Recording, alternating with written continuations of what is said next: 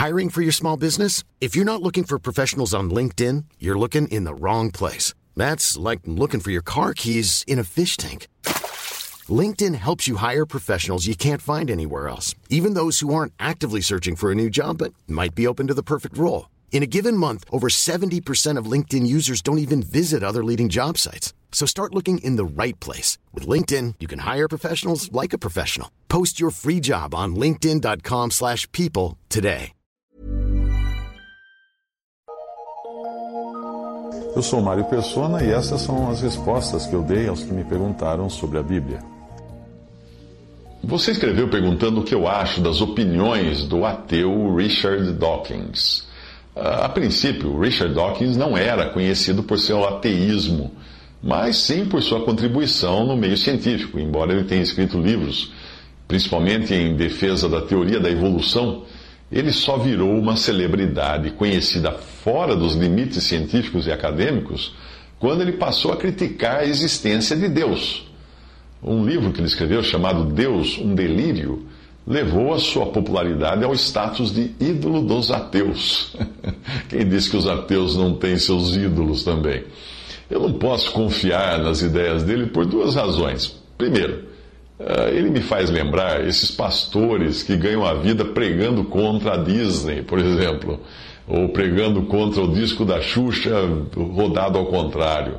É, essas, esses caras é, eles adotam uma plataforma, uma bandeira e saem por aí de púlpito em púlpito dando detalhes das mensagens subliminares que estariam escondidas nos desenhos animados ou de algum detalhe erótico de um personagem de um desenho da Disney ou de palavras demoníacas faladas pela voz dos Beatles ou da Xuxa tocados ao contrário. Hoje é até difícil se tocar um disco ao contrário, porque o CD não toca ao contrário. Essas coisas só podem ser percebidas se você usar um microscópio. Então, tocar um disco ao contrário, virar um desenho de ponta-cabeça, usar uma lente de aumento. Se a Disney fechasse, se a Disney fechasse as portas, se a Xuxa parasse de gravar disco, uh, esses pastores, pregadores que só falam disso ficariam sem assunto, sem assunto. Porque não, não, não falam de Cristo, falam desses problemas só. Embora Richard Dawkins possa não admitir, é graças a Deus que ele tem comida na mesa e carro na garagem.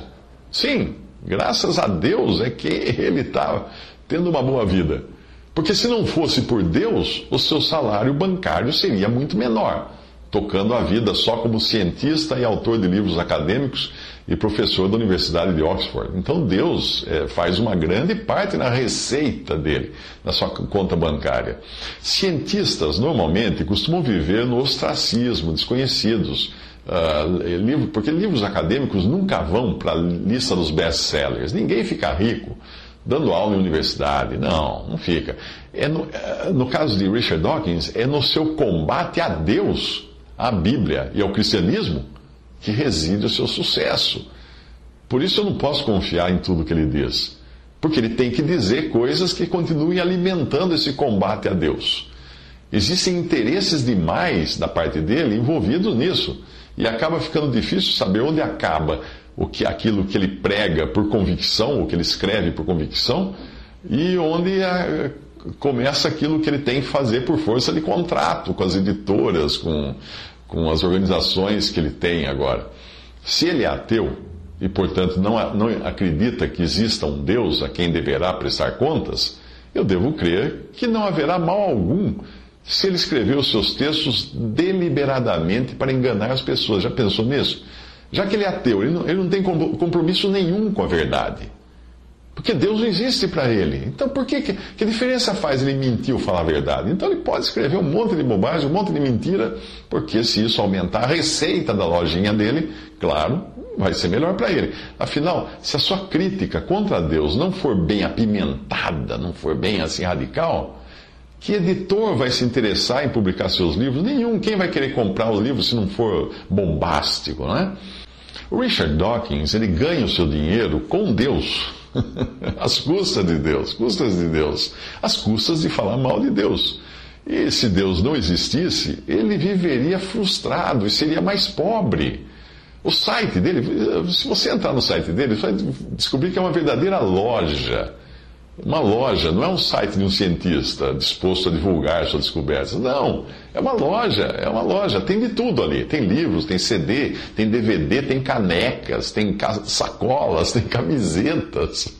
Na lista dos, dos produtos mais vendidos do site dele, o item que ocupa o primeiro lugar é um alfinete de lapela com a letra A de ateu.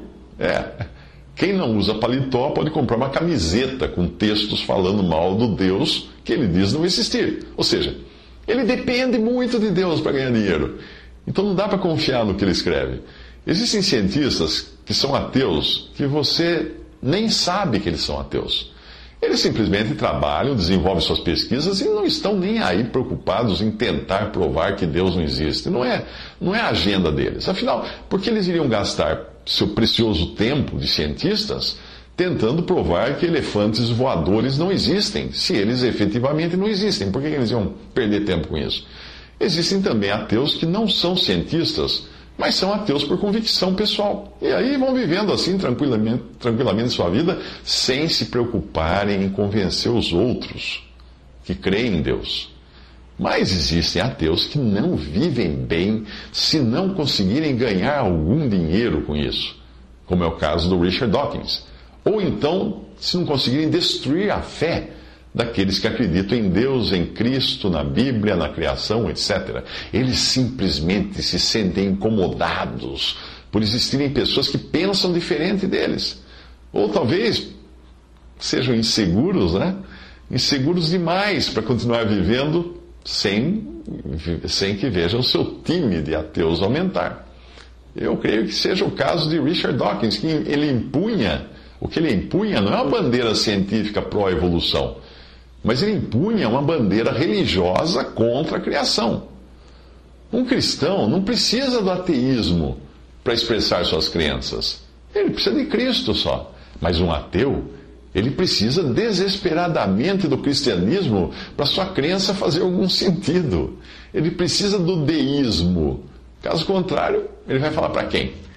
Uh, uma vez um ateu deixou uma mensagem para mim criticando um dos meus vídeos do Evangelho em 3 minutos. Aí eu entrei no perfil dele no YouTube e eu descobri que ele faz isso sistematicamente em vídeos cristãos é cheio de, de críticas. Ele entra em tudo que é vídeo cristão para colocar uma crítica e deixa uma mensagem uh, dizendo para as pessoas não perderem o tempo uh, sendo cristãs. Né?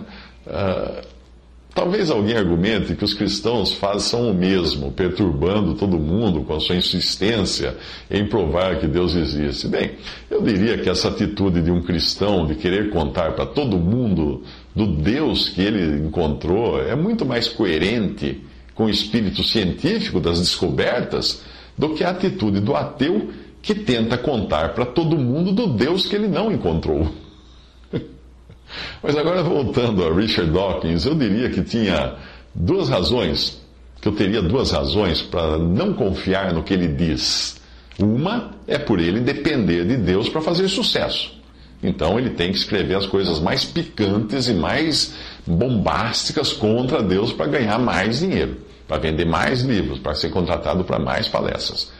Mas a outra razão está mais para sua posição como darwinista. Se ele acredita na evolução e, por conseguinte, na evolução também do seu próprio cérebro, como é que eu posso estar seguro de que as conclusões que ele produziu com esse cérebro dele, que está em processo de evolução, sejam conclusões definitivas. Ah, talvez fosse melhor e mais prudente ele esperar um pouco mais até o seu cérebro estar totalmente evoluído, para suas conclusões também serem produtos de um cérebro evoluído, e não de um cérebro que está no meio do caminho, que falta, sei lá, um milhão de anos para ficar pronto.